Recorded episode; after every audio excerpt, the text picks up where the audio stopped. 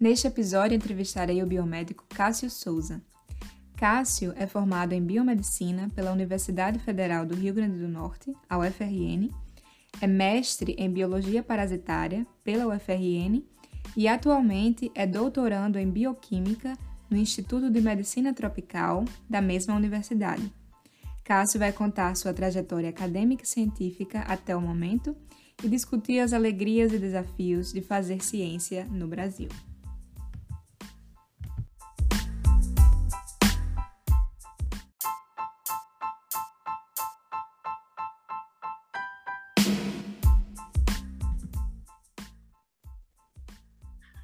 Olá, Cássio, tudo bem? Oi, Carol, tudo bem? Como tá? Tudo bom. Hoje, gente, nós vamos entrevistar Cássio Souza. Cássio é natural de Ipanguaçu, no Rio Grande do Norte. E hoje a gente vai conversar com ele um pouco sobre as escolhas que ele fez durante a sua vida acadêmica e as, as que está fazendo até agora. E espero que vocês aproveitem.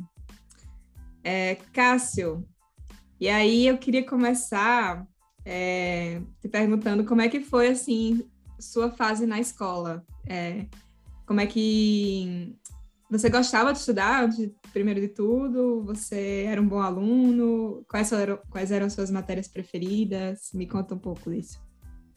Então, é, a bem da verdade, eu nunca gostei de estudar, né? Então, sentar e estudar e me dedicar àquilo nunca foi muito a minha praia, né? Mas eu gostava muito de assistir aula. Eu sempre gostei muito de escutar, debater, conversar, e é daí que eu aprendo grande parte, 80% do que do que eu preciso é, estudar. E o resto eu vou lendo e complementando, debatendo. Então era muito assim na escola, né? Eu nunca fui muito de estudar, eu sempre assistia aula à tarde, né? No período da tarde. Então pela manhã, enquanto meus colegas acordavam de 7 da manhã para estudar em casa, eu acordava de 10, 10 e meia, ia assistir TV. No, no, dia que tinha prova, acordava um pouco mais cedo só para dar uma olhada no, no, nos livros, mas era, era isso. Eu, assim, na escola eu sempre me dei muito bem, né, dessa maneira. E, e tem algumas matérias realmente que eu não ia muito bem, principalmente a parte de cálculo, eu era um aluno bem na média, mas outras matérias que, como biologia, história, nossa, eu adorava história.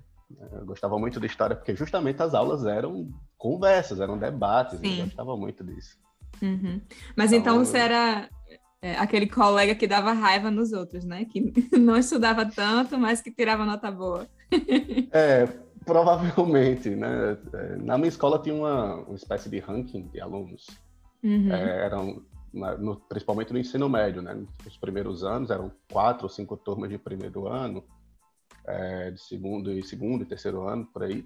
E aí tinha o ranking de cada turma e tinha o ranking geral. Né? Uhum. Eu nunca ficava, eu nunca me esforçava para ir bem no ranking, mas tinha uns colegas que ficavam meio ressentidos porque diziam, você nem estuda e tá lá em terceiro, quarto para mim não fazia muita diferença, porque para mim eu só queria tirar o que fosse necessário para passar de ano, porque eu não gostava de ficar em recuperação.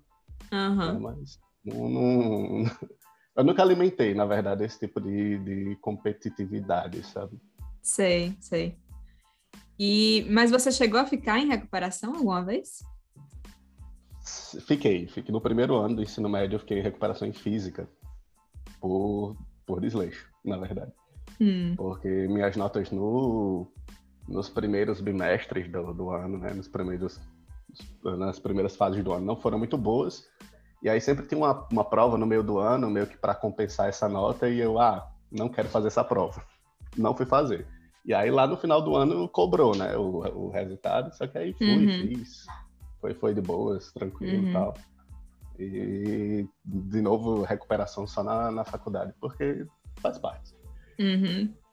É, mas deu certo. é, e então suas matérias preferidas eram biologia e história? Biologia e história. História. E quando foi para fazer o vestibular, assim, como é que foi a escolha? Na verdade, você sempre quis fazer alguma graduação ou você chegou a cogitar também não fazer e trabalhar com outra coisa já diretamente? Não, eu sabia que eu queria fazer é, graduação, sim, só universidade. Uhum. Eu não sabia exatamente o que, qual curso que eu queria fazer. Né? Eu sabia que era alguma coisa da área da saúde que eu queria fazer. Uhum. Porque era, era realmente o que mais me chamava atenção. E aí, é, aquela coisa, cidade interior, você é, tem poucos exemplos, né? De, de, de, profissionais, principalmente da minha família. Eu, a minha geração, né? Eu e meus primos e meu irmão somos os, os primeiros que diversificamos, de fato, é, esse leque de profissões na família. Porque antes disso, no máximo, nossos meus pais, nossos meus tios, eles todos fizeram é, alguma graduação, alguma licenciatura. Eles são professores, ou professor de história, ou de, de português, ou algo do tipo, né? Mas é, é, profissões como médico, engenheiro, advogado, nossa geração é a primeira geração que enveredou por isso aí, né? Que foi por, por esse lado. Uhum. E aí eu não sabia exatamente qual profissão que eu queria seguir, mas aí eu pensava, ah, eu quero fazer alguma, algum curso na área da saúde, então vou ser médico. Só que isso nunca me encantou totalmente, sabe? Nunca foi realmente aquele 100% que você olha assim, não, eu quero ser médico. Uhum. E aí até, o, o, até a hora de fazer a inscrição do vestibular, eu tava com isso na cabeça, e acabou que eu me inscrevi para fazer vestibular em biomedicina. E foi até muito engraçado como eu me inscrevi. Eu passei quase um mês é, tentando decidir o que, é que eu ia fazer. Aí faltando poucos dias para fechar a inscrição do período de inscrição, eu estava lá rodando o site da Compev, né, do, do, do da para fazer a inscrição do vestibular. A Compev é o órgão da, da, da universidade que fazia a seleção eu não sabia e eu vi lá biomedicina. Nunca tinha ouvido falar em biomedicina na minha vida, né? Nunca tinha visto nem o que é isso. Só que eu comecei a ver, era um parágrafozinho curtinho que ele escrevia o, o, o curso, e ele era uma coisa que falava sobre profissão que trabalha com um monte de coisa e tal, com engenharia genética, não sei o que. Cara, engenharia genética deve ser uma coisa muito legal de se fazer. Né? É, é não sabia nem o que, que era, né? Mas... Não sabia nem o que, que era. 16 anos eu não sabia nem o que, que era. Né? Deve ser uma coisa muito legal de se fazer. Vou fazer esse negócio aqui. Me inscrevi e foi. Estamos aí até hoje. hum. E e, e, o que, que você acha que influenciou na sua escolha, assim, desde da sua época da escola é, e a, até o momento que você decidiu, assim, que não foi só isso de você olhar no site e ver, ah, deixa eu ver esse nome aqui interessante, biomedicina, né? Tem toda a sua história, né? E o que, é que você acha que influenciou você até chegar a esse momento da inscrição e tá, vou tentar para biomedicina? É... é difícil responder essa pergunta. Eu sempre, como eu disse, eu sempre soube que eu queria fazer algo na área da saúde, eu só não sabia o que, né? Eu não sei dizer por que exatamente eu escolhi é, é, a, a, o campo da saúde, né? Da, das ciências da saúde, ciências biológicas, para como campo de interesse, né? Como área de interesse. Eu só sabia que eu queria fazer isso. Isso é uma coisa que já era antiga, né? Eu lembro que quando eu era criança, eu queria ser médico da aeronáutica, porque eu queria ser piloto de avião e, e ser médico. Bem específico. Na minha cabeça, é, e na minha cabeça eu ia ser piloto de avião, ia sair voando por aí, parando e clinicando, né? Medicando o povo. É, e aí, ainda criança, eu quebrei o braço, os braços, os dois braços várias vezes, né? Uma criança imperativa na cidade interior, sai uhum. correndo no meio do mundo e cai e quebra o braço. Uhum. E aí, quando eu descobri que provavelmente eu não entraria nas Forças Armadas por. não seria da aeronáutica por causa das. da, da lesão né, no braço, porque é, criou-se um calo ósseo na articulação e tal, e eu provavelmente seria eliminado né, na, na avaliação física, aí eu meio que desiludi de ser da aeronáutica. Mas continuou aquele negócio de ser médico. É, na, no início da adolescência, eu acho que eu tinha uns 12 ou 13 anos, eu participei do, do, do programa do programa Selo Unicef, do meu município, que é um, um programa da Unicef que certifica municípios que têm boas práticas de, de é, investir, investimento e desenvolvimento humano para crianças e adolescentes, né? E aí eu participei como multiplicador de comunicação e cultura. Era tipo, a gente treinava, eles treinavam adolescentes para é, participar do programa e é, é, participar das ações do programa, fazendo levantamento cultural, fazendo comunicação das atividades do programa para a população e tal. E aí, durante. Eu lembro que foi bem legal nessa época, foi quase um ano de, de atividades e tudo, mas eu não lembro exatamente de tudo que a gente fez. E aí, um, já alguns anos atrás, né, eu já na universidade, minha mãe encontrou uma espécie de, de apostila, eu acho, de, de material do programa que meio que descrevia o perfil dos, dos multiplicadores, né, dos adolescentes que estavam participando. Uhum. E lá dizia, fizeram uma entrevista comigo, eu não lembro dessa entrevista, né, mas lá dizia que eu tinha dito é, é que não sabia o que eu queria ser, mas eu queria descobrir a cura de alguma doença, ou então Eita. acabar com a fome do mundo. Né? Você vê que são, são objetivos bem, assim... Bem humildes, humildes. né? É, exato. Sair voando pelo mundo aí, como piloto de avião e clinicando todo mundo, ou então descobrir, ou acabar com a fome. Mas, assim, desde sempre, foi essa... Meu foco era esse, né? Era a área da saúde. Ajudar de, pessoas, de, de né? Ajudar pessoas, de fato. Uhum. Mas se me perguntar o que foi que me influenciou para isso, não sei dizer. Eu não tenho familiares que trabalham na área da saúde, né? Não tenho, é, não, não tive durante infância e adolescência exemplos próximos de, de profissionais da área da saúde ou profissionais cientistas ou das áreas de ciências biológicas nem nada do tipo. Uhum, sim. É uma, é uma pena que isso tenha acontecido, né? Eu poderia ter decidido é, é muito antes seguir é, montado, né, o projeto de carreira muito antes. É, se eu tivesse tido esses, esses exemplos, né, esses estímulos ainda quando criança. Uhum, sim.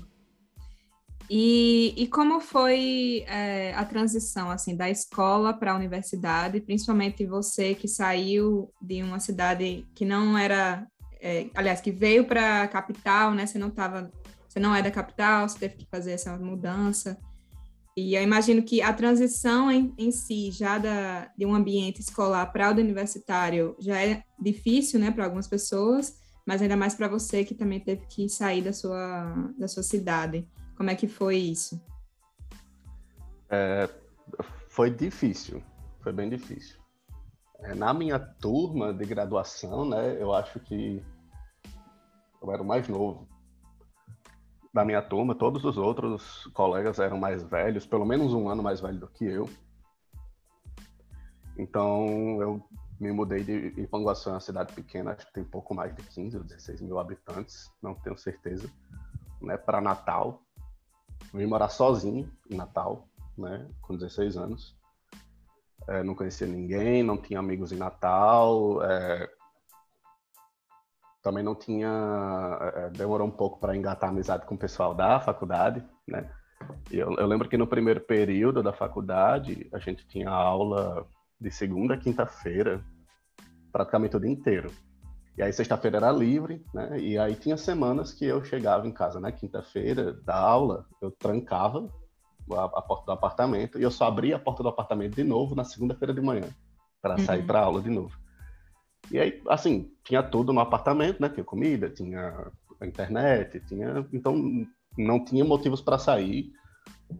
É, é, até meio triste, né? Porque eu não tinha motivos para sair, porque eu não tinha amigos, não tinha nenhum contato, não tinha nenhum interesse externo.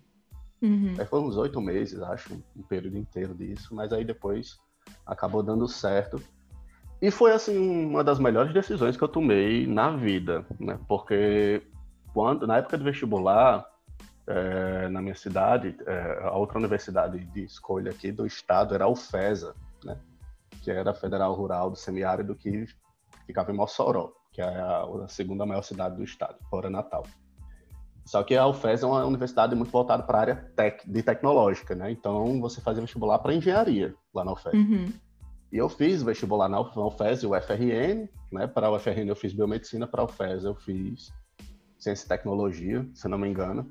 E aí eu fui aprovado lá na UFESA, e as aulas lá na UFESA começavam antes do que as aulas da UFRN. Uhum. E Mossoró é muito mais próximo de Panguaçu do que Natal.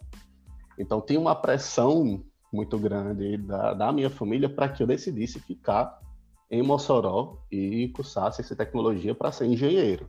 Uhum. Ia ser muito mais fácil, ia estar mais perto de casa. Outros colegas da escola também tinham sido aprovados para o FES, então eu já ia conhecer gente na universidade, né? Sim. É, mas aí eu bati o pé, disse que não queria e vim para Natal. E assim, foi uma das melhores decisões, porque realmente o ganho, não só o ganho em termos de, de, de conhecimento por causa da universidade, mas o ganho em termos de vida mesmo. Né? Eu vivi experiências fantásticas na, na, na universidade.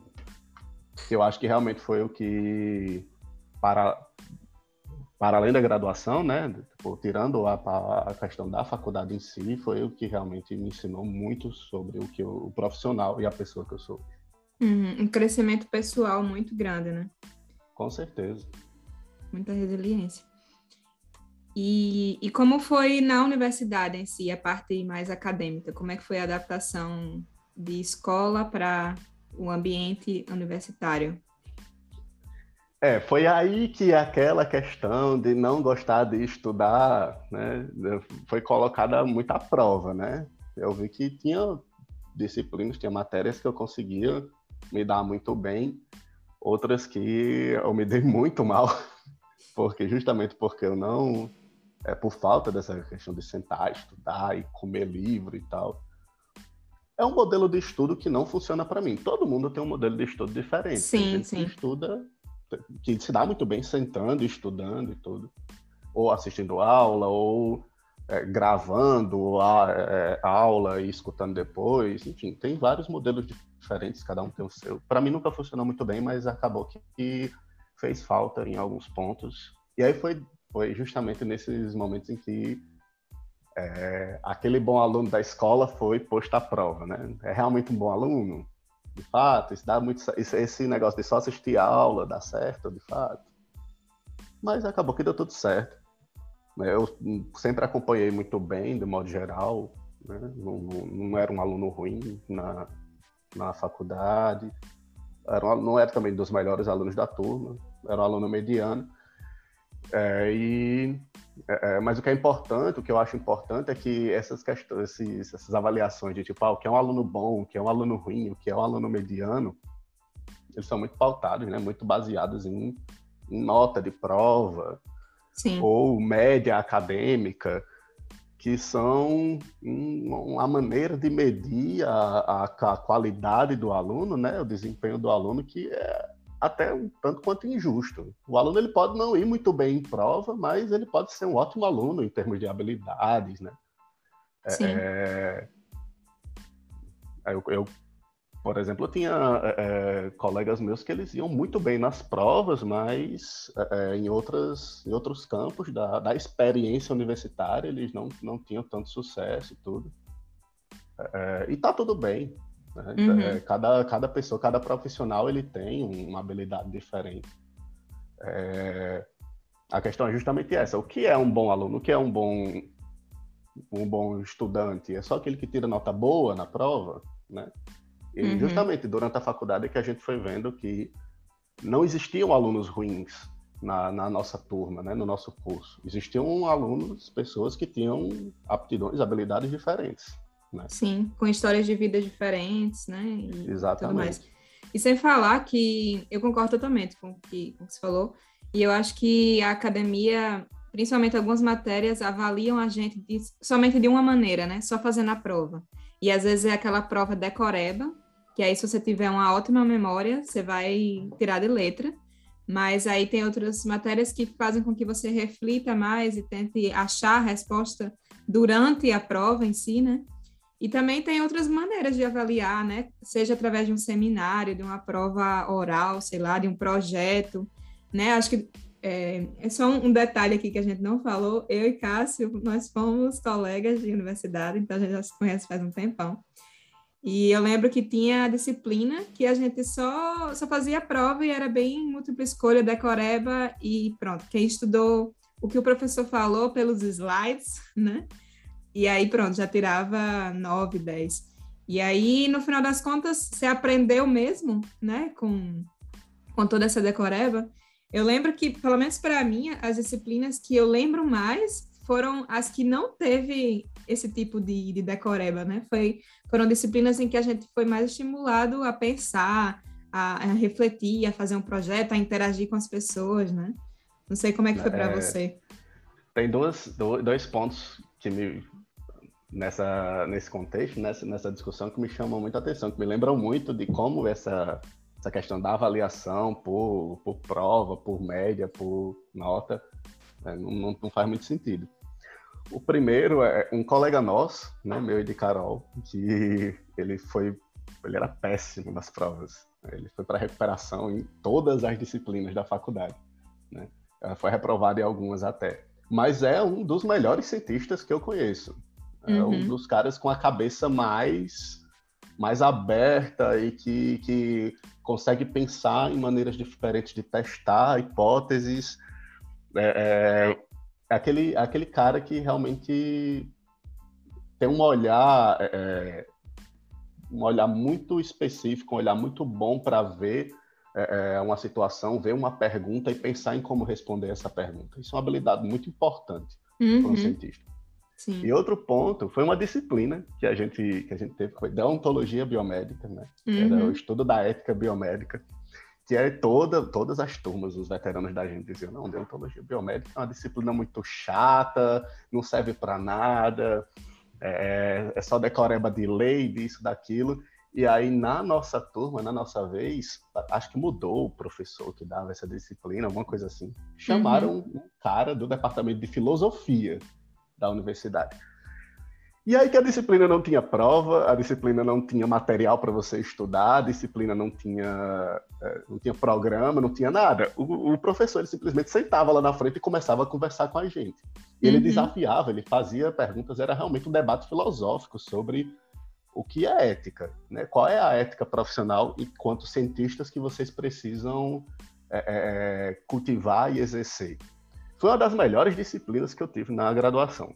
Uhum, uma das eu melhores concordo. disciplinas que eu tive na graduação. Foi muito bom, né? Mas assim, prova, acho que faltando um, um mês para terminar a disciplina, ele chegou para a gente e disse: gente, eu vou precisar fazer uma prova porque eu preciso colocar lá no sistema alguma nota, qualquer nota. Então, assim, não, responda aí o que vocês quiserem.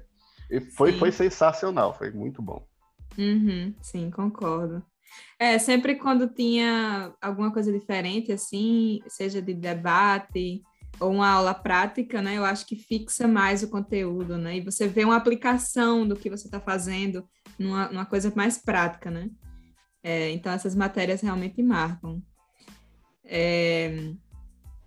E, tá, e, em relação à sua rotina, assim, depois que passou essa fase de transição, é, depois você chegou de Panguaçu, passou primeiro período, segundo período, como é que se tornou a sua rotina é, na faculdade? É, tipo, você estudava, você fazia também é, alguma outra atividade na universidade? Como é que era? É, eu, eu, dei sorte que desde cedo eu, eu gosto, procurei não só ser aquela, aquele aluno que tipo, assistia a aula, ia para a faculdade apenas assistir a aula, né? Então, acho que foi no primeiro ou no segundo período que eu já engajei em um grupo de pesquisa. Era um grupo de pesquisa em virologia, a gente fazia é, é, vigilância molecular de infecções sexualmente transmissíveis em mulheres atendidas pelo programa de rastreamento de infecção pelo HPV é, aqui na cidade de Natal, né? Então a gente fazia a identificação não só da infecção por HPV, mas de tricomonias e é, é, de candidíase também, se eu não, me... não, não, não tenho certeza, não lembro, faz muito tempo, faz 10 anos. Uhum. Então, tamo velho, caso. É, tamo velho. é, enfim, infecções é, concomitantes, né? Infecções sexualmente transmissíveis concomitantes à infecção pelo HPV. Uhum. E aí, isso no segundo período, tipo, a gente fazia é, extração de material genético, a gente fazia PCR, a gente fazia umas técnicas de biologia molecular. Eu e outros colegas da turma, né? A gente com 16, 17 anos fazendo isso. Eu lembro que a gente foi para o congresso nesse mesmo ano e a gente apresentou os trabalhos e o, o, o avaliador lá do, do, trabalho olhou assim: você tá em que período da faculdade? Eu, novinho, pequenininho, magrinho, né? Mas, não, tô segundo período, 16 anos, sei o quê. Você já faz PCR? E pra mim aquilo era muito normal, né? Eu já. Bush, qual é o problema de fazer PCR? E ele muito surpreso com aquilo. Então, desde muito cedo, a gente já engajou, nossa turma, de modo geral, né, eu e meus colegas, a gente procurava engajar em várias atividades de pesquisa, de extensão. E eu acho que esse foi o grande diferencial da minha formação. Né? A experiência universitária ela é muito maior do que assistir aula, né? do que a sala, a sala de aula propriamente dita. E a participação de, desses projetos paralelos é, foi que fez eu desenvolver muitas habilidades, muito das habilidades que eu uso hoje como cientista, né? uhum. né? como no, no, meu trabalho, é, realmente. É, então, e, e é, na graduação, né, com uma gama, um leque extenso assim, de atividades para fazer, você olha para um lado, tem um grupo de pesquisa em virologia, você olha para o outro, tem um grupo de pesquisa em outra coisa. E eu lembro que da virologia eu pulei para endocrinologia comportamental, que era uma coisa totalmente diferente. Então, um ano eu estava trabalhando com isso, no outro ano eu estava trabalhando com num projeto de influência de hormônios sexuais na lateralização manual de saguis. Né? Era meio que. Ah, tipo... o... Tá, peraí, vamos com calma. o que é isso? Lateralização. O que mais? Manual, em saguis. Manu... Era meio que assim, todo, todos os indivíduos, né, os primatas, é, eles têm uma preferência, é, uma lateralização, um processo de lateralização que é gradual por exemplo, você é destro ou canhoto, por quê? Em algum momento você decidiu uhum. ser destro ou canhoto, né? E qual, em algum momento, como isso se tornou dominante, né? Como essa lateralização se tornou dominante na sua vida. Você é, domina os movimentos com a destra ou com a canhota? Como é que você decidiu isso? Uhum. Como é que uhum. se desenvolveu? E aí esse projeto meio que estudava isso em saguis, e eles testavam, é, é, uma, a hipótese que, ele, que eles testavam é que isso meio que ocorria no processo de puberdade nos saguis. Então, uhum. quando eles começavam a aumentar a produção de hormônios sexuais, isso de alguma maneira é, alterava, né, e acabava definindo é, a dominância, é, a lateralização do, do animal, né, se ele ia ter uma dominância mais destra ou mais canhota. Uhum. E aí, é, isso não tem nada a ver com virologia, isso não tem nada a ver com biologia molecular, era puramente é, é, comportamento animal. Né? Sim. E aí eu lembro que eu passava amanhã, botava comida para o sagui, né, pro, pro bichinho, e passava amanhã vendo ele se pendurou com a mão esquerda. Aí, anotava que ele se pendurou com a mão esquerda. Ele pegou a comida com a mão direita. Né? Ele pegou a comida com o pé direito. Né? Ele se, se coçou com o pé esquerdo. É, era, era muito legal, era uma viagem, né? Era muito legal. E eu fiquei nesse projeto ainda há alguns meses. Daí já pulei de novo, já saí dele, fui para imunologia. Fui trabalhar uhum. com imunologia, que também já é totalmente diferente. O que, que é imunologia? A gente estudava o, é, as características do sistema imunológico, né? da resposta imune, da resposta de defesa do organismo. É, a gente tem, eu tinha acabado de pagar a imunologia, de cursar a disciplina de imunologia e fiquei assim apaixonado por imunologia, louco, alucinado. Eu lembro que eu fui bater na porta da professora, eu, pelo amor de Deus, me aceite como aluno de iniciação científica, eu quero trabalhar com isso. Aí ela ficou assim, olha, eu vou aceitar porque você foi um aluno muito bom, porque eu não aceito alunos homens. Ela só tinha orientando as mulheres, porque ela disse que já teve problema com aluno homem. Ele foi meio agressivo com ela ou algo do tipo. Hum. E não tinha sido uma experiência muito legal. E assim, foi uma experiência ótima para mim, né? Tanto que eu trabalho até hoje com imunologia, né? Eu fiz iniciação científica, fiz mestrado com, em imunologia, estou terminando o doutorado também trabalhando com imunologia, então é, é, foi, foi incrível, foi sensacional.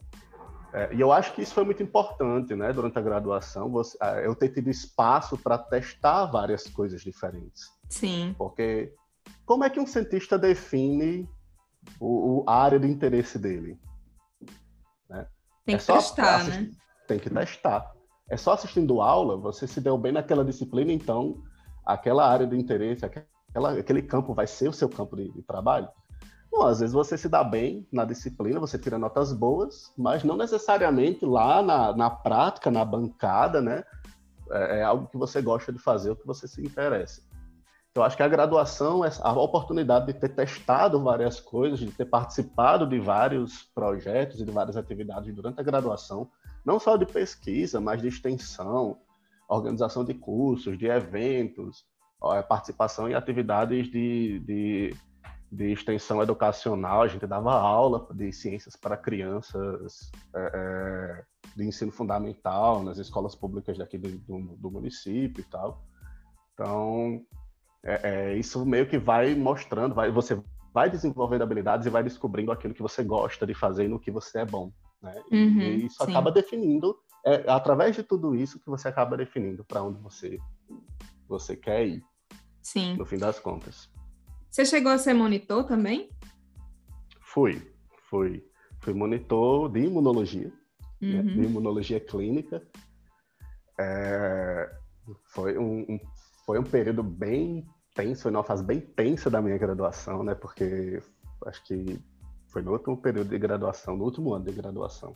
Uhum. Então eu estava acumulando estágio, a monitoria, os, os, projetos de extensão que eu participava, o projeto de pesquisa que eu participava, que eu estava fazendo minha, o meu TCC, né, meu trabalho de conclusão de curso nesse projeto. Uhum estava pagando a disciplina ainda, estava cursando algumas disciplinas que precisava para fechar a carga horária para poder me formar. Eu tinha umas cinco ou seis atividades dessas durante o dia. Eu lembro que eu saía de casa de 5, 6 da manhã, eu chegava em casa de 11 da noite. Nossa. E, e era, e era desse jeito, era virado. Uhum. Eu chegava em casa para dormir e acordava para sair. É, foi um período muito intenso, mas foi um período muito bom também. Né? Uhum. Porque eu estava me sentindo eu tava me sentindo ótimo fazendo todas essas coisas, descobrindo e participando de todas essas atividades. Uhum. Sim. E você chegou também a ser parte do centro acadêmico, né? Sim, durante toda a graduação participei de várias gestões do, do centro uhum. acadêmico. Explica mais ou menos como é que, que o centro acadêmico funciona. É, a questão de política estudantil, né, de movimento estudantil na universidade, é, eu lembro que antes de eu entrar na universidade, um tio meu chegou para mim e disse: Olha, não vai se envolver com o movimento estudantil, porque é só perda de tempo, não sei o que e tal. É uma galera bagunceira e tudo. Mas aí, quando eu entrei, o, o centro acadêmico, né, o primeiro contato que a gente tem com a, o, o, movimento estudantil universitário, é meio que um grêmio, né? para o pessoal de ensino médio entender melhor, é meio que um grêmio estudantil. É, os alunos eles se reúnem né, e elegem os representantes do centro acadêmico e esse, o centro acadêmico ele vai promover atividades é, em prol do curso é, e também vai assumir meio que aquele papel de assumir meio que assumir não ele vai assumir um papel de representação nas instâncias superiores né é, toda decisão na universidade ela não é tomada de forma monocrática. Né? Uhum. O que é que vai ser feito dentro da universidade? É, tudo é tomado, todas as decisões são tomadas por conselhos universitários. Então, uhum. os centros acadêmicos eles são os representantes dos estudantes dentro desses conselhos, né? Então a gente participava das reuniões com os departamentos, com os professores, né, com os diretores de centro, para meio que é, é, colaborar dentro daquelas decisões. O que é que vai ser feito no centro? É, que tipo de atividades o centro vai fazer? Como é que isso vai ser vantajoso para os alunos? Essa atividade, ao invés de ser vantajosa, é prejudicial? Né? Por que, que é prejudicial? Como é que a gente pode é, não contornar a situação, mas fazer com que a situação seja é, é, adequada, né? é, para todo mundo, professores, departamentos e alunos, sem que ninguém saia totalmente no prejuízo. Então, foi a participação no movimento estudantil. Eu participei de várias gestões de centro acadêmico, como eu disse, durante a graduação inteira, e isso acabou me levando para é, é, participação em outros movimentos, né? dentro da universidade. Uhum. Durante o mestrado, durante o doutorado também, né? O, o, tive participação em, em, grupos de movimento estudantil. Eu considero isso de extrema importância. Tem gente que acha que é, é, é perda de tempo, é besteira, como meu tio, né? Uhum. É, ou que é tudo um bando de comunista é, é, é, delirante e tal, são alunos baderneiros, nada disso. Eu não acho que tenha que seja por esse viés, não. O movimento estudantil é um espaço para o estudante, né, para os estudantes, meio que assumirem o protagonismo de sua formação. É, e você Sim. assume o protagonismo de sua formação não apenas sentando para estudar para tirar nota boa, uhum. ou é, é, participando de várias atividades e sendo é, é, indo bem, né, sendo assíduo nessas atividades, mas tipo, participando das decisões que vão influenciar na sua vida, né, na, na, vida acadêmica. É, essas atividades de extensão aqui é, para o próximo semestre, elas vão continuar? Onde é que vem o dinheiro para financiar isso? Como hum. é que se decide isso? Sim. Entendeu? Então, isso, tudo isso precisa ter participação estudantil né, para a tomada de decisão. É, foi foi um, um, momento muito, muito prazeroso, muito é, é, é, dinâmico, né? Da, da, da, minha vida acadêmica, não só na graduação, mas na pós-graduação também. É, é, e que eu acho que desenvolvi, nesses espaços eu pude desenvolver muito, muitas habilidades de liderança, de, de de debate, de conversação, de persuasão, que, de comunicação ao todo, uhum. né? Que eu acho que eu acho bem legais, que eu utilizo bastante hoje em dia também. Sim, sim. Sim.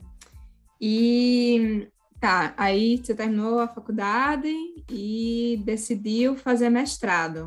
É, como foi essa decisão? Você queria fazer mestrado? Você queria seguir carreira acadêmica? Como é que foi isso? Eu não queria seguir carreira acadêmica. Hum. Na verdade. Eu terminei a graduação é, meio que desiludido com o curso, com, com, com a profissão de biomédico. Né? Aqui no, no, Rio Grande do Norte, no nosso estado, a profissão ela não é tão valorizada, ela não é valorizada, na verdade. Uhum. Né? E naquele momento que eu estava me formando, eu olhei para um lado, olhei para o outro, não vi a perspectiva de de crescimento profissional. Eu não, eu queria atuar, né, na como profissional, não queria seguir carreira como cientista, mas eu tinha aptidão para ser cientista. E aí eu fui meio que convencido a fazer pós-graduação. Convencido bem, por quem? Pelos colegas, pela minha orientadora de, de, de iniciação científica, né? Uhum. É, e ainda bem, eu fui convencido, porque é, eu, eu, não, eu, não, tinha decidido ser cientista, né? Eu não tinha decidido seguir carreira acadêmica, porque isso nunca foi, nunca foi meu objetivo. Desde criança, apesar de eu ter dito naquelas entrevistas que eu queria descobrir a cura de uma doença e tal, uhum. mas estímulo real, né? Eu nunca tive. Uhum. Eu nunca, nunca conheci nenhum cientista. Eu vim conhecer cientistas dentro da universidade. Né? É... Então, não, nunca foi um objetivo de vida meu. Uhum. E, eu, eu, digo isso com, com, meio que com tristeza, porque, tipo, é, talvez aqui na, na capital ou em cidades grandes, os alunos de ensino médio, né, os alunos de na escola ainda têm uma noção melhor do que é fazer ciência, do que é desenvolver ciência, do papel que um cientista, papel importante que um cientista tem para a sociedade.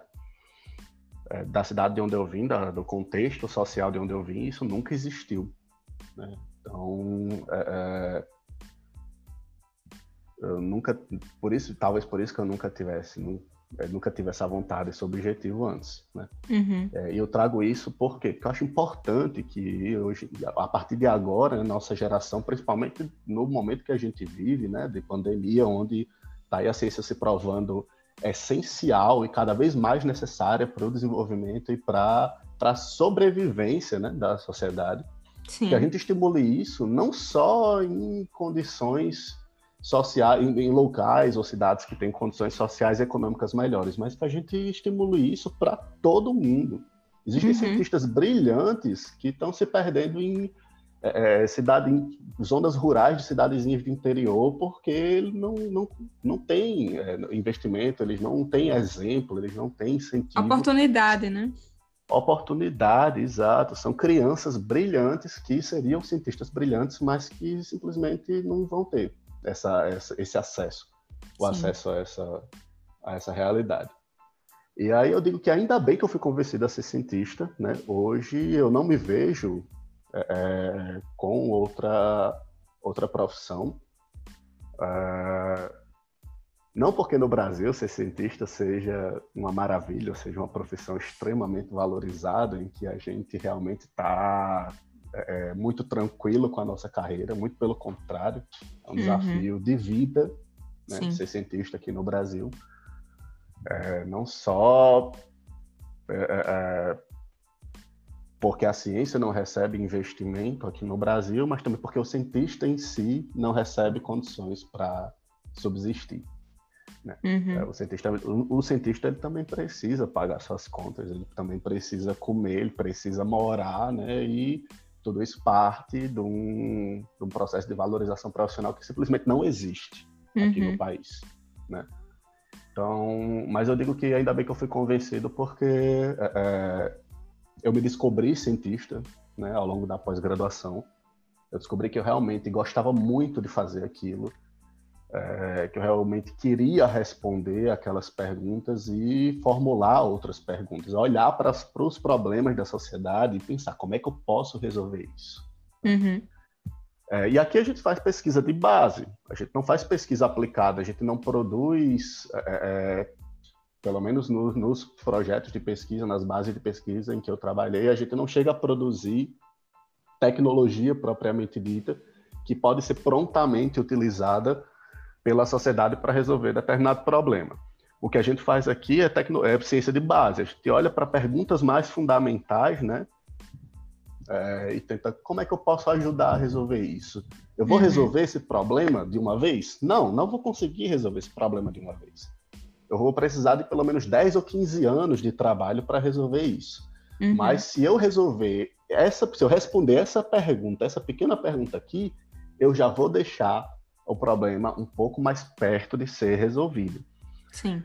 No mestrado, por exemplo, a gente trabalhava com é, um modelo de inflamação generalizada, né, que um modelo animal, a gente trabalhava com camundongos, a gente induzia inflamação generalizada nesses camundongos e tratava é, esses camundongos com um extrato de uma alga marinha, né, para reduzir a inflamação, tentar reduzir a inflamação.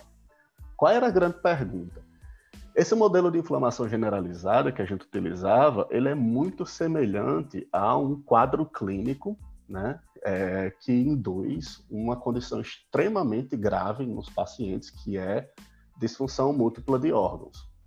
Um paciente que ele entra em choque por algum motivo, né, que ele é, é ou ele sofreu um acidente, ou ele sofre queimadura, ou ele uma infecção generalizada muito grave, que faz com que esse paciente fique hiperinflamado, essa hiperinflamação acaba destruindo os órgãos do paciente. Então, o uhum. paciente entra num quadro de falência hepática, né? ele perde as funções hepáticas, quadro de falência renal, um quadro de falência cardíaca. Essa condição é tão grave que a maioria dos pacientes, a grande maioria dos pacientes que entram nesse quadro, eles falecem muito rápido, eles evoluem para a morte muito rapidamente, né? em questão uhum. de dias. E não tem cura para isso. O que você pode fazer é tentar controlar a inflamação ou então tentar ajudar é, é, a função dos órgãos, né? Que é o que a gente chama de terapia órgão de a terapia de suporte órgão específica. Uhum. Você meio que utilizar de medicamentos e estratégias e técnicas para é, tentar proteger o fígado, tentar proteger o rim, tentar proteger o coração e fazer com que esses órgãos tentem continuar funcionando, né, enquanto você consegue estabilizar aquele paciente. Uhum. É, a gente utilizava esse extrato de alga marinha para tentar é, é, baixar, reduzir a inflamação para estabilizar né, o quadro. E tipo, uhum. tipo, funcionava muito bem. Então, o que, é que, a gente, o que, é que a gente via nesse projeto? A gente tem um produto natural que consegue controlar esse quadro que é extremamente grave. Uhum. Isso significa que eu vou pegar essa alga e dar para um paciente que está lá no UTI? Não, não é isso. Isso significa que eu preciso continuar estudando para identificar quais são os compostos presentes nessa alga, né, que tenha realmente essa atividade, isolar, tentar isolar esses compostos e aí tentar sintetizar esses compostos, porque eu não posso, por exemplo, pegar todas as algas do mundo para extrair esse composto. Isso aí tem um impacto ambiental inimaginável, né? Uhum. É, eu vou destruir ecossistemas inteiros para poder extrair um pouquinho desse composto para é, curar um paciente? Não. Eu preciso sintetizar, né? Eu preciso arranjar maneiras artificiais de obter esse composto em grande quantidade. Eu preciso formular, arranjar uma fórmula, se vai ser uma solução, se vai ser um comprimido, se vai ser uma injeção, testar a dose, para que realmente eu possa fazer vários estudos clínicos né, de segurança, testando com pacientes se esse composto é seguro, em qual concentração ele é seguro, para que ao final de 15 anos de trabalho eu possa ter um medicamento. Uhum, né, um medicamento nas prateleiras de farmácia ou então nas prateleiras de hospital, se for de fato um medicamento que seja apenas de uso hospitalar e que possa ser utilizado com segurança para salvar esses pacientes. Né? Uhum. É, então, e vocês... veja como. Desculpa. É, não, e vocês já sabiam que essa alga tinha propriedades é, anti-inflamatórias? Já. A gente já tinha, nosso grupo já tinha feito estudos anteriores, né, em modelos menores, né, de inflamação mais branda, mostrando que, que mostraram que essa alga tinha atividade anti-inflamatória. Né? Uhum. Então, como eu dizendo, veja o caminho que eu preciso percorrer. Sim. Né? Veja o caminho que eu preciso percorrer. Então, eu, eu vou resolver esse problema na sua totalidade? Não. Mas só de pensar que daqui 15 anos eu posso contribuir para que outras pessoas não morram desse problema, isso me dá muito ânimo, isso me instiga muito a continuar trabalhando. Uhum. Eu acho que foi isso que eu descobri na pós-graduação, entendeu? Essa vontade, essa visão de daqui a, a 20 anos, daqui a 30 anos, eu ver esse problema resolvido e saber que eu contribuí pelo menos um pouco para a resolução daquele problema. Então, resolver problemas, né, o, o, a vontade de resolver um problema é o que me, me faz é, permanecer, me faz querer cada vez mais continuar sendo cientista, né? É o que me faz ser cientista hoje em dia. Uhum, sim. Então, é, parece que tem, não sei, mas a impressão que me deu agora foi que foi fácil decidir fazer um doutorado depois, né? Ou não? Como é que foi? Foi. O doutorado foi fácil decidir fazer. Hum. É, não é fácil cursar um doutorado. Sim. Não é fácil cursar uma pós-graduação, né? mas a decisão de cursar foi fácil. Eu queria continuar estudando, estudando coisas e resolvendo problemas. Uhum. Aí no doutorado eu fui, continuei trabalhando com imunologia, mas eu fui trabalhar com outra coisa. Eu fui trabalhar com é, Zika e dengue. Né? Uhum. Quando eu entrei no doutorado, a gente tinha acabado de sair da epidemia de Zika. Na verdade, ainda estava. É, eu entrei em 2016, segundo semestre de 2016, foi. Então a gente ainda estava vivendo os impactos da epidemia de Zika de 2015 e início de 2016, né? Sim. Então eu entrei justamente para estudar a resposta imunológica contra o Zika a gente tinha dois quadros muito graves, né, identificados na época, pessoas que pegavam Zika e desenvolvia síndrome de Guillain-Barré, que é uma síndrome que atinge os nervos periféricos da, do indivíduo. O sistema imunológico, ele na, ao responder contra, tentar combater o Zika, ele acabava combatendo meio que de forma cruzada, né, atacando meio que de forma cruzada os nervos do, do nosso corpo, e aí, aí, o paciente começava a perder o movimento de braços, de pernas, e movimentos involuntários também, por exemplo, uhum. movimentos dos músculos que, que, controlam a respiração. Você Sim. não pensa para respirar, uhum. você respira. É um movimento involuntário. Né? E até essas, esses movimentos eram perdidos na síndrome de Guillain-Barré. Né? E outro caso muito grave também, que foram os casos de microcefalia. Né? As mães pegavam zika, se infectavam com zika durante a gravidez, e aí é, é havia impactos para o desenvolvimento da criança, do bebê, e a, gente teve uma geração inteira de crianças que nasceram com microcefalia, né? Com síndrome congênita do Zika, na verdade. A principal característica dessa síndrome é a microcefalia, que é tamanho diminuído da cabeça, com um desenvolvimento é, é, é, prejudicado do, do cérebro, né? entre outras características. Uhum. E aí a grande pergunta era, como é que o sistema imunológico que está combatendo o Zika, né, É, quais são os mecanismos imunológicos que fazem com que uh, os indivíduos, alguns indivíduos que peguem Zika, desenvolvam esses quadros e outros uhum. não. Sim. Outros desenvolvem apenas uma infecção tranquila, uhum. é, mais branda, né? um, uhum. mais branda, né?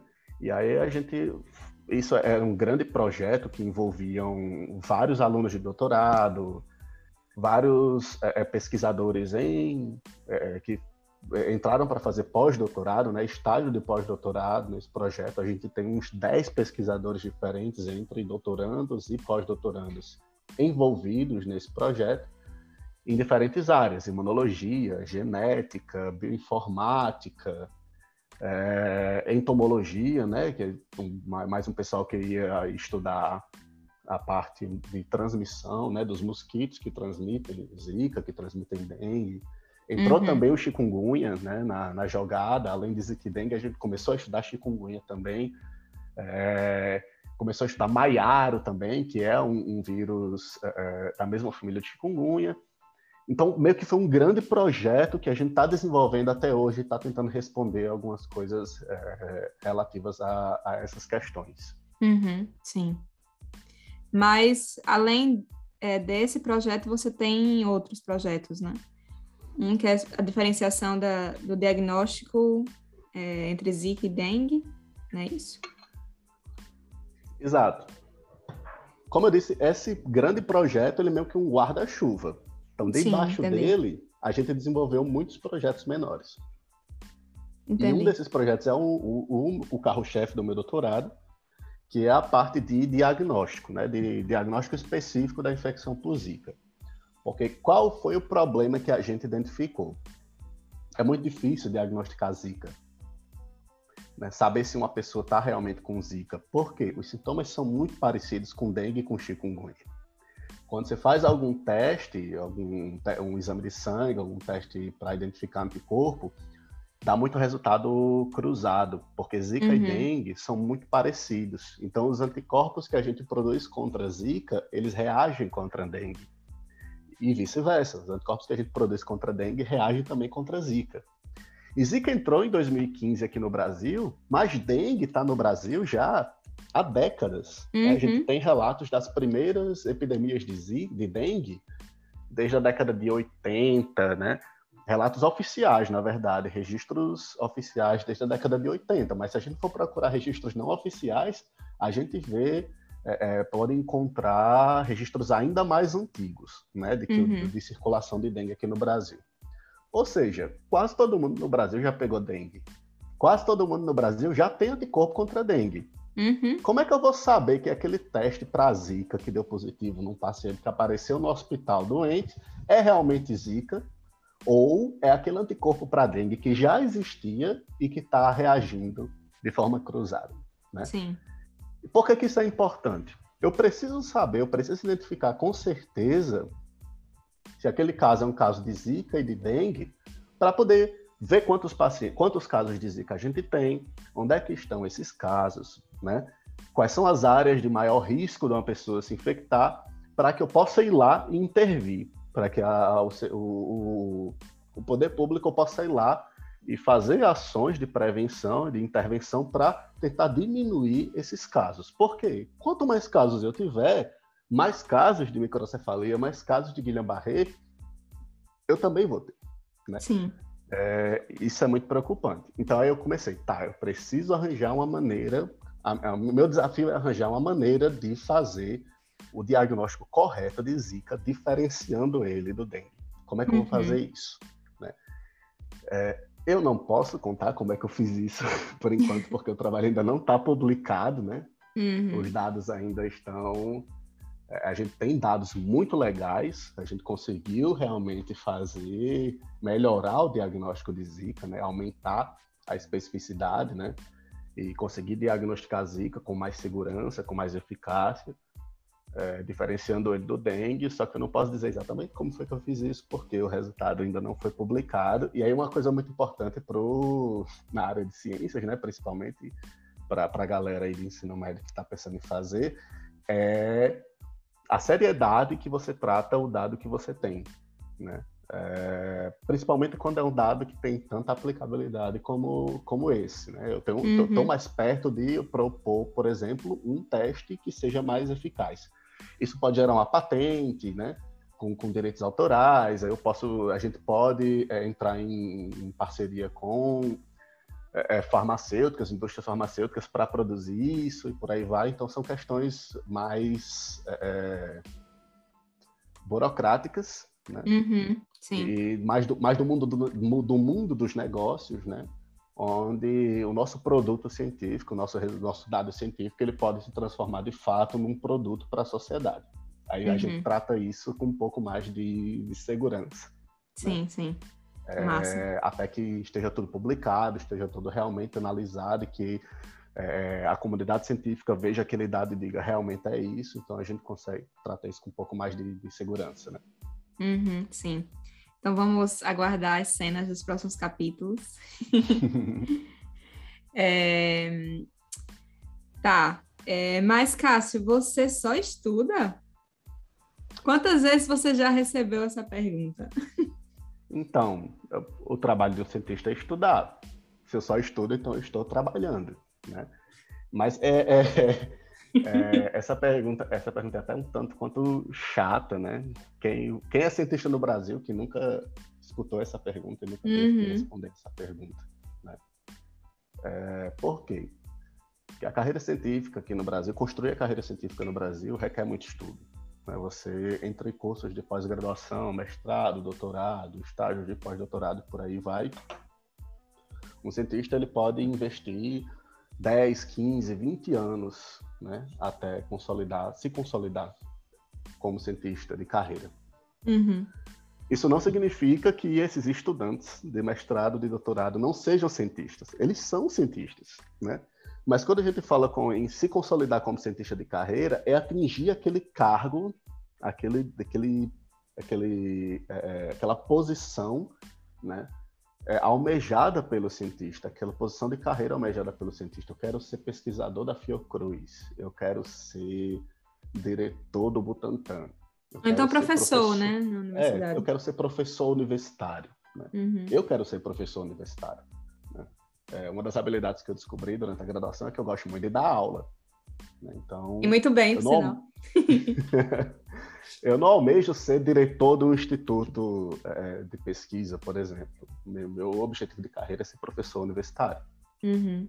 E aqui no Brasil, mais de 90% da pesquisa científica é realizada em universidades, né? orientada... Por doutorandos, é, mestrandos... Por... Exato, orientada Alunos. por professores universitários, mas realizada por cientistas faz, cursando mestrado, cientistas cursando doutorado, cientistas cursando graduação nos programas de iniciação científica.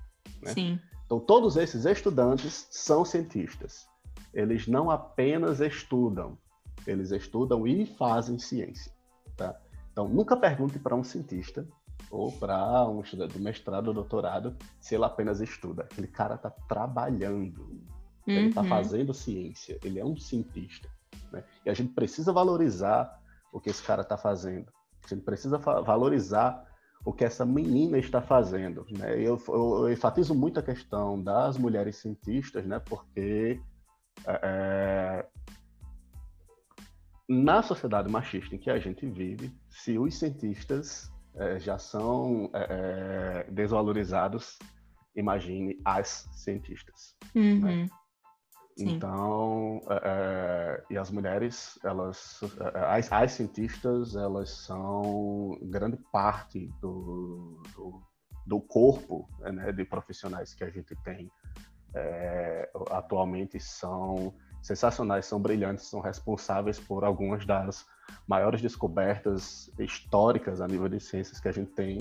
É, elas merecem reconhecimento, elas merecem investimento e precisamos é, atentar para isso e estimular isso e defender, né? É, é, defender essas, essas meninas, incentivar que essas meninas estejam cada vez mais presentes nesses espaços e protagonizando né, é, esses espaços. É, mas é, é, eu não apenas estudo, né, eu, nós não apenas estudamos, mas uhum. estudamos e fazemos ciência. Sim, sim. Cientistas. E, e, voltando um pouco a essa parte da, da participação feminina, você, inclusive, teve dois grandes exemplos de mulheres cientistas na sua carreira, né? Nas suas é, orientadoras. É, eu nunca trabalhei, na verdade, com orientadores, homens. Uhum. Eu sempre trabalhei com orientadoras, né? É, é tanto nos, nos, programas de iniciação científica quanto na pós-graduação, é, nos, nos, cursos de pós-graduação. E são é, eu, eu como eu, eu, comentei com o Carol anteriormente, em outras conversas, né? Eu nunca olhei para um Einstein da vida, para um Watson e Crick da vida, né? Que foram os, os, os na verdade, eles não foram os descobridores da, da molécula, do, da estrutura do DNA, né? Eles é, publicizaram né, uhum. a estrutura do DNA quem descobriu de fato, quem lançou os fundamentos de fato sobre a estrutura do DNA foi Rosalind Frank, né? Uhum, é, foi uma mulher. Então, meus, meus exemplos de cientistas, né, eles são muito mais próximos. São minhas professoras, né? Alguns, são professores e professoras de graduação e da pós-graduação, por exemplo. Tanto que é, eu escolhi, sempre escolhi orientadoras. Né? Eu tenho para para me orientar na minha carreira acadêmica. É, uhum. a professora Janeuza, por exemplo, que me orientou durante o mestrado, e a professora Selma, que me orienta agora no doutorado, são, para mim, exemplos incríveis de cientistas, exemplos incríveis de mulheres, uhum. né? são professoras incríveis, é, eu me espelho muito nelas para é, é construir a minha carreira, né? Eu digo, se um dia eu, eu, eu, quero chegar a ser professor universitário, se eu for um professor como elas duas são, eu vou estar muito satisfeito, eu vou estar muito feliz. Uhum, sim. Sim, eu tive a oportunidade de, de pagar uma disciplina com Janeuza e, e endosso o que você está falando. Realmente ela foi uma das melhores professoras que eu tive durante a graduação e, e até hoje eu lembro de algumas coisas, é, não lembro de tudo, né? Como eu já falei, nós somos velhos. Mas lembro muita coisa e, e, lembro de. Uma das coisas que eu lembro da, da, disciplina eram como as, as provas eram feitas, porque era uma, uma, prova que me fazia, me estimulava a pensar durante a prova, né? Não era aquela coisa só decorar, assim. Eu lembro disso e, e é, eu pensava, pô, se um dia eu for professora, eu realmente vou me espelhar nisso, sabe? Porque eu acho que faz com que a gente também seja mais crítico sobre a nossa própria educação, né? Uma coisa que eu lembro sobre Janeuza, quando ela dava aula pra gente, é o entusiasmo dela. Hum, sim. Era como se era como se ela estivesse descrevendo a cena daquele de um filme de ação, um filme novo que você acabou de lançar, que você assistiu e que você achou massa, incrível. Uhum. Um filme da Marvel, né? É como se fosse um filme de super-herói ela dava aula com empolgação, com entusiasmo, descrevendo os mecanismos de uma maneira, e ela corria de um lado para outro da sala, interagia com todo mundo. Era uma aula extremamente dinâmica. Eu ficava, meu Deus, ela é muito empolgada dando aula, eu quero ser desse jeito. Foi o que fez eu me apaixonar. A empolgação dela, na verdade, foi, foi o que fez eu me apaixonar por imunologia. Hum, sim. É muito importante ter, ter esses exemplos né, durante a nossa, a nossa carreira para a gente também ter os tipo, exemplos de quem a gente quer ser no futuro, né? E ainda mais ter exemplos tão perto como você teve, né? Pessoas que, que te apoiaram e te apoiam até hoje para você seguir seu sonho no final das contas, né? É, infelizmente, nem todo mundo tem essa sorte, né? De ter um orientador, uma orientadora que, que dá tanto apoio. Então, ainda bem que existem exemplos como os seus, né? Para mostrar que isso pode ser diferente, né? É, pois é. Você chegou a falar em algum momento que, tá, foi fácil escolher fazer doutorado, mas o doutorado em si não é fácil, né? Conta um pouco sobre como está sendo fazer um doutorado para você. É, então, é... como tudo na vida, a pós-graduação é cheia de frustrações, né? Então, eu não vou também romantizar a carreira de cientista principalmente no país em que vivemos, né?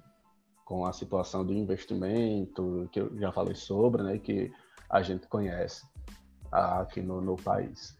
está cheio de frustrações. É, e acaba que muito do que a gente gostaria de fazer, ou do modo como a gente gostaria de fazer, acaba não acontecendo. E muitas vezes a gente faz o que dá para fazer, né? da maneira que a gente consegue fazer. É, sem contar é, no nível de exigência né, que, que é imposto sobre os alunos de pós-graduação, os alunos de mestrado e doutorado. É, sem, sem medo de errar, sem medo nenhum de errar, são os alunos de mestrado e doutorado que carregam a produção científica do país nas costas. Né? É, a gente tem, obviamente, muitos cientistas em posições superiores, né?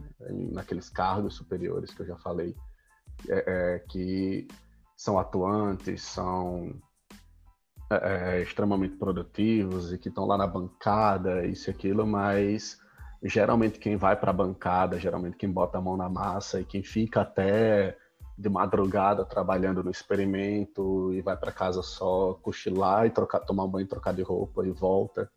Quem é, gasta os finais de semana, os feriados, Natal, Ano Novo. Nossa, quantos, quantos feriados de Natal eu passei dentro do laboratório, né? Eu e outros colegas.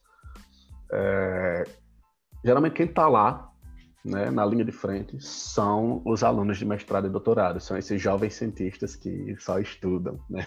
Uhum. É, então, não é fácil. Né? Isso tem um, um, custo físico, um custo em termos de saúde mental muito grandes. Né? Sim. Não estou querendo assustar ninguém, né? mas é bom que a gente, como eu disse, é bom que a gente não romantize né, a carreira para que todos que vejam né, é, os cientistas que nós nos, estamos nos tornando, né, hoje em dia, reconheçam é, é todo o esforço que a gente é, é investe na nossa formação e para que a gente possa olhar para os que vêm é, daqui para frente, para os novos cientistas né, que vão chegar, pessoal que que está tá decidindo entrar na carreira acadêmica agora, para que a gente possa olhar para eles e dizer com com segurança e com é, sem querer iludir ninguém, né, com sinceridade, com honestidade, que é difícil, uhum. mas que é bom, Sim. que é muito legal. Mas até para mudar essa, esse cenário, né, Cássio? Porque eu acho que talvez a nossa geração, ou talvez um pouco antes da, da nossa, começou a perceber que isso é um problema, né? Que antes uhum. era essa romantização, assim, de, de um cientista ter que trabalhar no final de semana, ter que virar à noite, ter que, é, aquela cena do cientista descabelado, né, louco assim, ou louca. É, e eu acho que a gente está começando a ficar mais consciente de que isso existe, de que isso é um problema, para que as próximas gerações tenham menos desse problema, né? Tá, as frustrações sempre vão ocorrer, é ciência, né? A gente planeja um experimento, dá errado. O que é que tá errado? Vamos testar isso. Funcionou? Não, deu errado de novo. Enfim, essa frustração vai ser sempre, é parte inerente da ciência, né? Mas é, essa cultura de que, assim, tá sempre produzindo, não é só ciência, né? Tem influência do sistema capitalista também, né? Então, não é só Com um certeza. problema da ciência em si, e eu acho que, que é bom a gente começar a ficar, é, tipo, se ligar que isso está acontecendo para quando pessoas como você que for ser professor e orientar outras pessoas para que não passe isso para as próximas gerações, né? É, que elas que a gente possa fazer diferente, um pouco melhor, né? Sim, com certeza. É, eu acho que esse é um dos grandes objetivos da gente abrir esse debate sobre é, é quais os custos, né? É, para o cientista de permanecer, de perseverar né, na carreira acadêmica. Né? É, alguns anos, por exemplo, alguns anos ou foi ano passado, não sei, algum tempo, recentemente, uma pesquisa da Universidade de Oxford, se eu não me engano, é, mostrou que alunos de pós-graduação têm seis vezes mais chances de desenvolver é, problemas de saúde mental do que é, é, a população em geral, a média da população em geral. Né? Uhum. Isso a gente está incluindo problemas de ansiedade, depressão, entre outros casos mais sérios, né? Não que esses não Sim. sejam sérios, né? Mas é, é, entre outros, outros, outros quadros. Né? É, por que, que é importante a gente olhar para isso? Porque, como eu estou dizendo, nossa geração, nós somos cientistas, estamos em formação, mas nós almejamos chegar em algum lugar. Eu almejo ser professor universitário. Né? Como professor universitário, como você disse, eu vou orientar a, uma nova geração de cientistas. Né? Eu vou participar de, de colegiados e coordenar programas, né? É, e projetos é, onde eu vou ter o poder de decisão, né? onde eu vou ter o poder de coordenação. Se eu estou atento para isso agora, né, eu vou poder, no futuro, né, quando chegar esse, momento e quando eu tiver condições é, mais reais, mais concretas de é, agir de forma mais decisiva, né, para é, é para não amenizar, mas para mudar essa realidade, né? Eu vou estar consciente para que quando eu chegar o meu momento eu possa fazer isso, né? Sim. O que é que eu posso fazer enquanto coordenador de curso, enquanto professor, enquanto orientador, enquanto cientista responsável né, pelo, pelo laboratório, pelo meu grupo de pesquisa, pelo meu centro de pesquisa, o que é que eu posso fazer para que esses alunos eles não tenham essa carga durante o seu processo de formação como cientistas, eles não tenham que passar por toda essa carga que as gerações anteriores, incluindo a minha, passou. Né? Uhum, é, a gente precisa abrir esse debate, né? a gente precisa estar atento para isso para que mudanças ocorram nesse momento, agora, nesse momento, né, ainda é, no nosso processo de formação, é, mas que para no futuro essas mudanças elas sejam de fato concretas e não apenas é, fruto de, um, de uma indignação pontual ou de algum problema pontual, né, mas que seja parte do sistema, esteja integrado no sistema. O sistema de formação né, de cientistas aqui no, no Brasil ele mudou e agora ele funciona dessa maneira e é uma maneira muito mais fácil, mais tranquila e mais é, é, leve né, de, de, funcionar e de formar cientistas de qualidade. Uhum, sim, sim.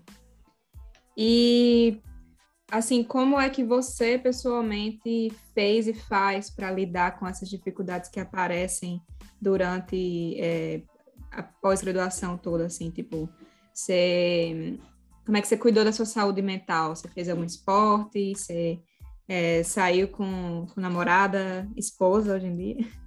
Com, é. com amigos? O que é que você fez assim? É, a gente não, não, não teve um, um, um, Como é que eu vou dizer? Não teve uma decisão. Ah, o, o, o modo, o roteiro, né? O, o, a maneira de lidar com isso é essa fechadinho. Na verdade, foi meio que por tentativa e erro. Né? Uhum. Em alguns momentos eu estava mais propenso a algumas atividades, em outros, a, a, realizar atividades, né? a fazer esporte. Eu nunca fui um cara de praticar esporte, né? então eu sempre ia pulando de uma coisa para outra, porque de uma atividade para outra que no momento me chamasse mais atenção. Né? Mas, o, o, ah, esse final de semana tô, não não tô querendo trabalhar. Né? Não, tô, não tô em condições de trabalhar, de, de fazer experimento vou pra praia. Ou não, também não tô querendo ir pra praia, vou ficar trancado em casa o final de semana inteiro assistindo filme. Uhum. Né? É, eu, sempre eu sou muito sortudo porque eu sempre tive uma, uma rede de suporte muito boa em termos de amigos e principalmente agora na pessoa da minha esposa, né? No, no, com, a minha esposa. Ela que a gente começou a namorar, eu estava no mestrado ainda, hoje a gente está casado é, sempre me deu muito suporte, ela sempre foi muito compreensiva é, é para entender que, tipo, quando eu tô mal, eu não sei como lidar com, com o meu mal-estar, né, com o meu estado de humor, mas ela consegue identificar, ah, não, então esse final de semana a gente vai fazer isso, né? Ou essa semana você não vai pegar em nada. Olha para mim você não vai fazer nada essa semana, você vai descansar. E aí eu passo uma semana sem, sem abrir computador, sem abrir minha tese, meus dados, nada. E, e, e aí assim a gente vai levando. Né? O conselho que eu posso dar é, é, mantenha a cabeça aberta. As válvulas de escape, para algumas pessoas como eu, elas não são, não estão definidas em, em sua rotina, né? Tem pessoas que realmente têm uma rotina definida de exercício, é, têm uma rotina definida, fazem terapia, é muito importante fazer terapia. Eu preciso fazer terapia, ainda não comecei. É, eu tenho, eu tenho é, indicação clínica para fazer terapia, inclusive. e estou protelando isso aí há algum tempo, né? É, é, ainda não comecei, mas é importante fazer terapia. É, é, é importante você ter uma rede de apoio, na, seja na sua família, seja nos seus amigos, seja no seu, nos seus colegas de profissão, né, para os momentos difíceis. É, mas tem pessoas que eles não conseguem ter esses pontos de, apoio, essas válvulas de escape fixas na sua rotina. Então mantenha a cabeça aberta para se permitir parar, né? Para mesmo que você não tenha uma, uma essa válvula de escape é, é fixa na sua rotina, você acorde um dia que você não está se sentindo bem, você não se sinta obrigado também a se sentir bem, ou se sinta obrigado a produzir, ou se sinta obrigado a parar. Tá Sim, tá tudo perfeito. bem é, a não parar, né? Tá tudo bem parar. Tá tudo bem hoje ou durante essa semana você não querer olhar para a sua tese, não querer olhar para o seu trabalho. Né? Tá tudo bem você descansar. Aquilo que você puxou, Carol, da, da de como o sistema capitalista ele pressiona a gente cada vez mais a se manter produtivo, né? Como se a finalidade da vida fosse única e exclusivamente produzir né, alguma coisa. Uhum. Isso é muito importante, né? Você não tem obrigação de produzir produzir em, em é, é alta qualidade, em grande quantidade o tempo todo. Uhum. Né? Você não tem obrigação de produzir, na verdade. Sim. Né? Você produz porque é um fruto do seu trabalho, um trabalho que você gosta de fazer. Né? Então, tá tudo bem. Tá tudo bem não produzir, tá tudo bem descansar, tá tudo bem dormir, certo? Dormir mais de oito horas por dia. Tá tudo bem tirar um final de semana para não fazer nada, tá tudo bem é, é tirar um final de semana para viajar, né? É, Permita-se é, é olhar para esses momentos sem se julgar e se condenar por aproveitar esses momentos de, de, de escape. Né? Sim. É, para todas as profissões, esses momentos existem. Né? Para uhum. todos os outros papéis é, é, da sociedade, esses momentos existem. Para o cientista também tem que existir. Uhum. É muito louco, né, Cássio, que a gente tem que se convencer de que isso é natural, que a gente precisa dessa pausa na, na nossa rotina, até para, enfim, lembrar que nós somos humanos, precisamos de cuidado, né? E Sim. ainda mais numa profissão como a de cientista, que é uma profissão, no fim das contas, criativa, né? A gente está o tempo todo é, tentando resolver problemas. E aí, tá, isso aqui não funcionou. Qual é a, a, a, solução criativa que eu vou ter? Vai ser isso ou aquilo, né? se a gente não tá com a cabeça fria, né? É, com uma, uma relaxado assim, a gente vai sempre é, não dar o, me o, melhor que a gente pode dar, né? Então a pausa é muito necessária, né? E a gente tem que tornar isso natural e, e é tipo incorporar na nossa rotina mesmo, né? E não ficar nessa de não, eu tenho que produzir, eu tenho que dormir é, sei lá, meia-noite. Se eu não dormir de meia-noite estudando, eu não produzi o suficiente hoje, sabe? É muito louco isso. É, é por, um exemplo legal que veio na minha mente agora, né? Eu tenho vários amigos que são pesquisadores, cientistas de outras áreas, né? Da área de tecnologia de informação, da área de é, é, comportamento humano, das áreas de a, agronômicas, de história e por aí vai. Né? Eu, uhum. eu, tive a sorte de construir uma rede de amigos que vai para além das ciências biológicas e das ciências da vida. Né? Eu tenho amigos cientistas com interesses e, e atuações bem diversos. E aí, alguns dos melhores momentos de, de luz, assim, quando eu tô com aquele problema que eu não consigo resolver, como é que eu vou resolver isso? Esse negócio tá dando errado, eu não tô conseguindo avançar nisso são quando eu tô a gente saía, né? Porque hoje em dia a gente no, no momento de pandemia, mas a gente saía para beber, ou a gente saía para praia, ou então a gente combinava de fazer o jantar na casa de alguém. É, são os momentos de descontração. Conversando né? É, chorando as petangas de como uhum. tá, de como tá difícil, de como eu não estou conseguindo resolver esse negócio. Vem alguém com uma luz, com uma solução que você nunca imaginou, trazendo é, é, é, o conhecimento de sua área, que não é da área deles, né? Que não é a minha área, que eu não sei nem para onde é que vai. É, a gente precisa também desmistificar aquele negócio, aquela aquele mito de que cientista é aquela pessoa extremamente inteligente que sabe de tudo. Não, uhum. não mesmo. né?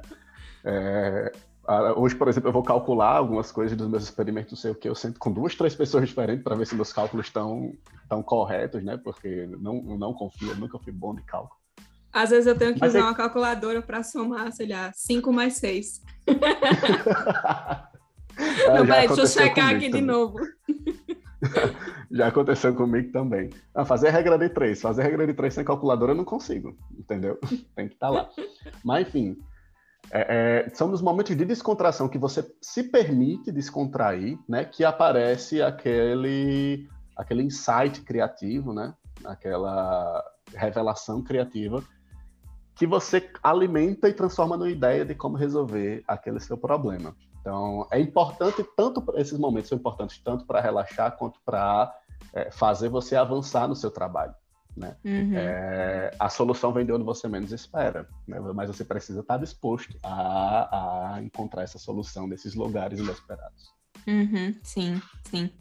E eu gostei agora que você falou é, de, de sair para a praia, de sair para tomar uma, para fazer coisas diferentes, porque eu acho que às vezes as pessoas têm a ideia de um cientista, pessoa bem nerd, né? Que só faz estudar, que se fecha num escritório que não, né? Que não tem uma vida social. E eu queria que você falasse um pouquinho sobre o tipo de todo tipo de gente que você encontrou durante a pós-graduação. Realmente esse estereótipo faz sentido? É, não, nem um pouco. Nem um pouco mesmo. É, na verdade, para vocês terem noção, é, a minha turma de mestrado, né, do curso de mestrado, é, praticamente todo mês tinha um churrasco com muita cerveja, com campeonato de truco. E tipo, campeonato de truco é aquela coisa. Você sube, não é aquela coisa, ei, truco, não. É de subir na mesa e pular e, e quebrar a mesa e sair cadeira voando. E aquelas coisas que quem olhasse de fora achava que estava tendo ali um. Tinha rolado alguma cena de crime, sabe? No negócio. é, é, as coisas bem, bem barra pesada mesmo. E tipo, era super divertido, né? Eu, meus hobbies, né? O, o que eu escolho assim para é, de atividade para geralmente para para desopilar, para distrair, para socializar, é cozinhar. Eu adoro cozinhar. Né? Eu acho, inclusive, que cozinhar tem um, um pouco de, de, ciência envolvida. Né? Uhum. Né? Eu Sim. não gosto de pegar uma receita pronta e fazer, reproduzir a receita. Às vezes eu olho assim no congelador assim, tem esse camarão aqui, ó, que tá congelado não sei quanto tempo. Tem, tem um negócio aqui, esse, esse, esse, eu vou fazer alguma coisa com isso aqui. Mas o que é que eu vou fazer? E aí entra aquela questão do cientista de fazer muito tentativa e erro, né? Ah, acho que eu vou fazer uhum. isso, vai dar certo você vai provando, você vai testando, né? Você vai incrementando, vai tendo ideias no meio do processo. Então, cozinhar para mim é extremamente relaxante. Né? É... Outro, outra coisa que eu adoro fazer também é dançar. Né? Uhum. Então, antes da, pandem antes da pandemia, praticamente todo final de semana eu estava na balada. Né? Eu com os amigos, com, com a minha esposa, né? na época namorada, hoje esposa. E a gente ia para dançar funk, ia para para uns batidão bem pesado, umas coisas assim, sabe? Muito. E você olhava assim, esse cara é cientista? Esse cara uhum. que tá uhum. ali descendo até o chão é cientista? Eu sou, sou cientista. Né? Sou cientista e sou uma pessoa como outra qualquer. Sim. Né? Então, é, é não existe essa imagem de, de, do cientista nerdzão, mas não. Pessoas, cientistas são pessoas comuns, né? São apenas pessoas que gostam de resolver problemas. Uhum. Tem de tudo, né? Vai ter o nerd, vai ter é, a pessoa que vai rebolar até o chão, vai ter a pessoa que vai fazer, vai ser nerd uma hora, vai ser, vai rebolar até o chão em outro momento. Enfim, tem de tudo, né? Acho que é legal Exatamente. a gente mostrar essa diversidade para para mostrar que tem espaço para todo mundo na ciência, né? Não é só para aquela pessoa que estuda o tempo todo, mas para todo mundo, né? E, enfim, Cássio, acho que se deixar aqui, a gente vai conversar até. é, até você me conhece horas. há. Você me conhece há uns 10 anos, você sabe que, se, que eu adoro conversar, então. E eu também. Deixar... é, mas então vamos, vamos começar a finalizar aqui. Eu queria só perguntar é, se você tem alguma mensagem final, alguma dica, alguma coisa que você gostaria de deixar para os ouvintes. É, tenho. Né? Escolham fazer ciência. É, fazer ciência não necessariamente é, quer dizer, requer que você seja um cientista de carreira, né? Mas escolha fazer ciência, escolha olhar para o mundo, ver os problemas do mundo e encontrar maneiras é, é, criativas de resolvê-los. Né? Você pode transformar isso numa carreira, né? você pode escolher ser cientista, né? Mas você pode transformar, você pode encarar isso como um estilo de vida também, né? Eu não consigo, ah, eu não consigo resolver esse problema, mas eu sei que tem um grupo de pessoas que consegue, então eu posso incentivar essas pessoas a arranjar maneiras de incentivar essas pessoas a atingirem esses objetivos, né? É, nós, enquanto sociedade, precisamos escolher fazer ciência, seja através de investimento, seja através de cobrança do co cobrando os, o poder público para que dê melhores condições né, para os cientistas, seja valorizando os cientistas é, em seus trabalhos, né, reconhecendo a importância deles para o pro, pro desenvolvimento social, seja de fato escolhendo ser cientista, né, botar a mão na massa, se estudar para isso, se formar e encarar essa carreira é, é, é e assumir essa posição. Enquanto nós, enquanto sociedade, não escolhermos fazer ciência, valorizar a ciência, é, é, incentivar a ciência, respeitar a ciência, acreditar na ciência, né, não vai haver desenvolvimento palpável, né, não uhum. vai haver grandes oportunidades ou saltos de desenvolvimento social. É, a pandemia de Covid-19 é um grande exemplo disso. Uhum. É, um, uhum. é, um, exemplo enorme disso. Né? De como a gente consegue resolver problemas e de como a gente consegue é, controlar situações críticas né, através da ciência e também o que acontece, né, as tragédias que acontecem quando a gente resolve negar ou desvalorizar ou desrespeitar né, a, a, é, o que a ciência traz, né, o que a ciência diz, né, o, o, o trabalho que os cientistas desenvolvem para tentar resolver esse que foi um dos maiores, ou se não, é um dos maiores, ou se não, o maior problema do último século, né, a nível mundial.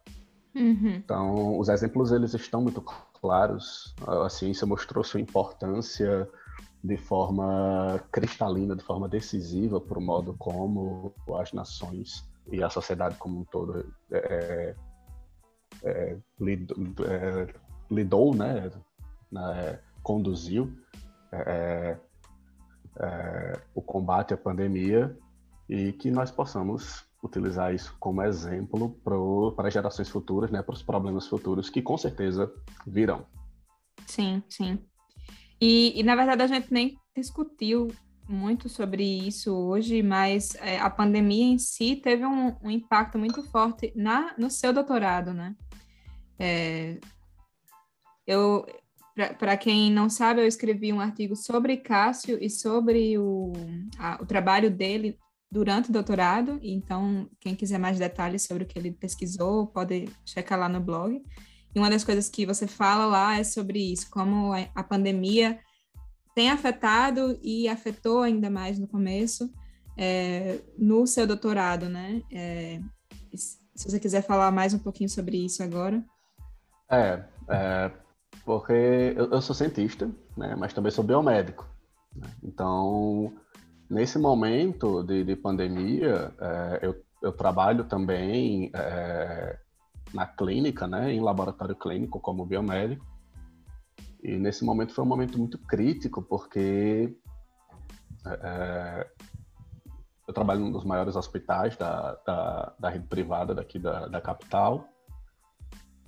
E foi um momento muito difícil para todos os profissionais de saúde. Né? Então, isso teve impacto, né? Teve um custo para a minha carreira científica. Eu tive que praticamente paralisar por, por seis meses, na, verdade mais, né?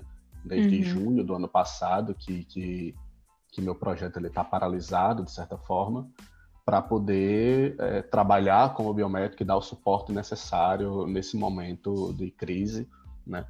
Que exigiu muito de nós profissionais da área de saúde, né? Continua. Agora a gente está num, num, momento um pouco mais controlado em função do avanço da campanha de vacinação, das campanhas de vacinação, né? uhum. né? Mas a, e, a, e, é justamente nesse momento que eu estou retomando minhas atividades acadêmicas, né? Estou retomando meu projeto que estava parado e outras atividades paralelas também. Né? Espero que daqui para o final do ano eu consiga defender esse doutorado. é, mas foi, foi um momento extremamente frustrante, né? Para todos os sentidos, todos, né? É, é, é, todo mundo, né? Mas todo mundo, para todo mundo, mas tipo para o pessoal mais próximo, né? Para os colegas de curso de doutorado e outros outros outros pesquisadores com que eu tenho mais contato, foi um momento muito frustrante. Muitos projetos foram paralisados, novos projetos foram iniciados, gente que enveredou por por, por, parou o que estudava para se dedicar a, a, a estudar Covid-19 ou em alguns outros projetos é, envolvendo Covid-19, até mesmo para atuar diretamente uhum. na linha de frente. Né? Sim. E espero que agora é, é, é a gente consiga retomar essas atividades e é, é fechar né, esses ciclos e iniciar outro, novos ciclos, né, dar continuidade a nossa carreira acadêmica. Falo por mim e por outros colegas. Não que a gente tenha deixado de ser cientista no último ano, né, mas o, o foco mudou. Né, pelo, uhum. Pela exigência do momento, né, pela urgência do momento, os focos acabaram mudando. Né? E claro. isso meio que, querendo ou não, é, é uma curva que é, é acaba atrapalhando um pouco. Né? Eu atrasei quase um ano e meio a, o término do meu doutorado, né? Tô uhum. um pouco atrasado aí, mas vai dar certo. Sim, sim. E é interessante que você comentou que agora com o avanço das campanhas de vacinação, os casos estão diminuindo, né? Então, reforçando ainda mais a importância da ciência no desenvolvimento das vacinas para solucionar os problemas, inclusive esse problema gigantesco que apareceu nas nossas vidas, chamada pandemia de coronavírus. Então, só para enfatizar o que você já estava falando, né, da, da relevância da ciência para a sociedade.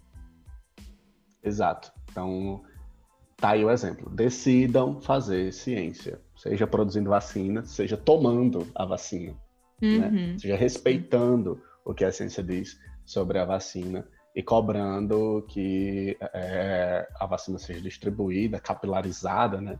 É, cada vez mais para que cada vez mais pessoas tenham acesso à vacinação, para que a gente possa realmente sair desse momento de crise. A gente não vai conseguir sair desse momento de crise se não for através da ciência. Né? Uhum. Né? Se a gente não, não respeitar, não valorizar e não incentivar e não ouvir o, o que a ciência e os cientistas sérios, dedicados, comprometidos, responsáveis têm a dizer. Né? Porque tem muita gente aí que se diz cientista. Uhum. Né? Tem, muita, tem muita ciência, entre aspas, sendo feita. Né? Uhum. É, é, importante que a gente saiba valorizar os cientistas que fazem ciência de verdade. Uhum. Perfeito, perfeito. Cássio, muito obrigada pelo seu tempo e por contar mais da sua história e desmistificar o que é ser cientista, né? Eu gostei disso que você falou de que ciência está em toda parte, né? Não precisa ser um cientista profissional para fazer ciência, mas também trazer a ciência para o nosso dia a dia e pensar criticamente sobre as nossas escolhas, né? Então, gostei muito da sua fala, gostei de tudo que, se, que a gente conversou hoje, foi muito legal. Espero que, que os ouvintes também tenham gostado. E, pois é, acompanhem a, a carreira de Cássio, tenho certeza que, que vai, já é de sucesso e vai ter muito sucesso pela frente. Muito, muito obrigada por participar. Eu que agradeço o convite, Carol. Adorei estar aqui com você. É, quando a gente fala sobre ciência, geralmente a gente fala sobre os dados, os resultados, não sei o quê, mas falar sobre o cientista por trás, né? É necessário e, e muito legal né, que você esteja abrindo esse espaço para que jovens cientistas né, em informação, como nós, é, tenham essa oportunidade de falar. Muito, muito obrigado mesmo pelo convite. Valeu. Tchau, galera. É, até a próxima.